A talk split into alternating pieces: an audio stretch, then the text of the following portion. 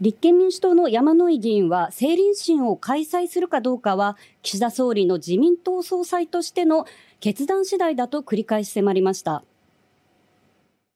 全くこれだけでは裏金の実態はわかりません。安倍派の幹部や二階議員を政倫審に出席させて説明をさせるべきではないでしょうか。説明責任を尽くすよう促していきたいと思います。ただ、まあ、政倫審、具体的な国会での議論のありようについては、これは国会においてお決めいただくことであると考えております。ごまかさないでいただきたい。国会でお決めになると言うけれど、野党は要望してるんですよ。自民党が反対してるんですよ。政理審への出席、これ本人の意向等も踏まえた上で、国会としてご判断いただく。山井議員は25分の質疑の中で少なくとも12回、安倍派幹部と二階元幹事長の政倫審への出席を求め、岸田総理は国会が判断することと何度も繰り返しました。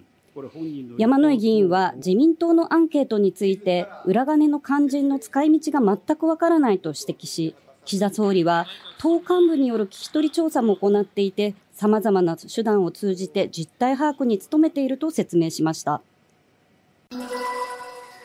元衆議院議員の柿沢水戸被告は、支援する前区長の木村弥生被告が出馬した去年4月の江東区長選挙をめぐり、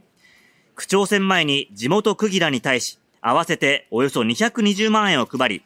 買収するなどした公職選挙法違反の罪に問われています。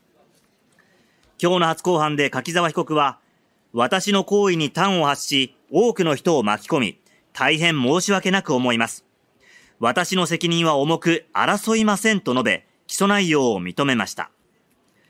検察側は冒頭陳述で、柿沢被告の意向を受けたスタッフらが、木村被告の当選に向けた選挙運動を展開したと指摘し、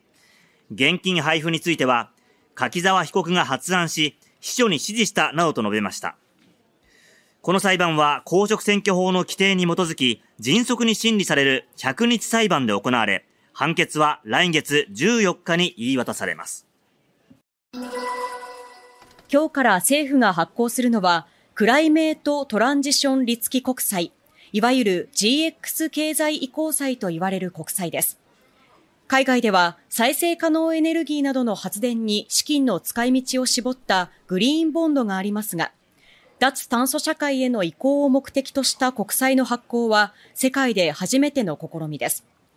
将来導入する予定のカーボンプライシングの負担金などを償還の財源としています。初日の今日は10年債、今月27日には5年債をそれぞれ8000億円程度発行し、10年間で20兆円規模とする予定です。政府は2050年の脱炭素社会の実現に向け、投資を呼び込みたい考えです。この事件は昨日午後7時半ごろ、相模原市南区のマンションの一室で、男女2人が血を流して死亡しているのが見つかったもので、遺体はその後、住人の50代の夫婦と確認されました。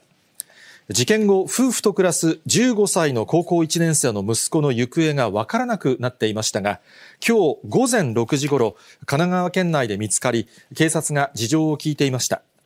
そしてこの息子が父親の殺害に関与した疑いが強まったとして、警察が今日午後、殺人の疑いで息子の逮捕状を請求したことが、捜査関係者への取材で分かりました。警察は息子を今日にも逮捕し、事件の経緯を調べるとともに、死亡した夫婦の死因の特定を進める方針です。警視庁によりますと、ミャンマー国籍のネイ・ナイン・ウー容疑者は去年、ミャンマー国内の空港から日本への輸入が禁止されている豚肉ソーセージやマンゴーなどを密輸した疑いが持たれています。日本では伝染病や害虫を国内に侵入させないように国ごとに肉製品などの輸入を原則禁止していますが、ネイ・ナイン・ウー容疑者はこれまでに15回来日し、同様の禁止品など90点を密輸し警告を受けていたということです。ミャンマーと日本間で荷物を運ぶことで、往復1回で10万円から20万円ほどの報酬を受け取っていたということで、調べに対し、荷物の中に肉や植物が入っていることは知りませんでしたと話しているということです。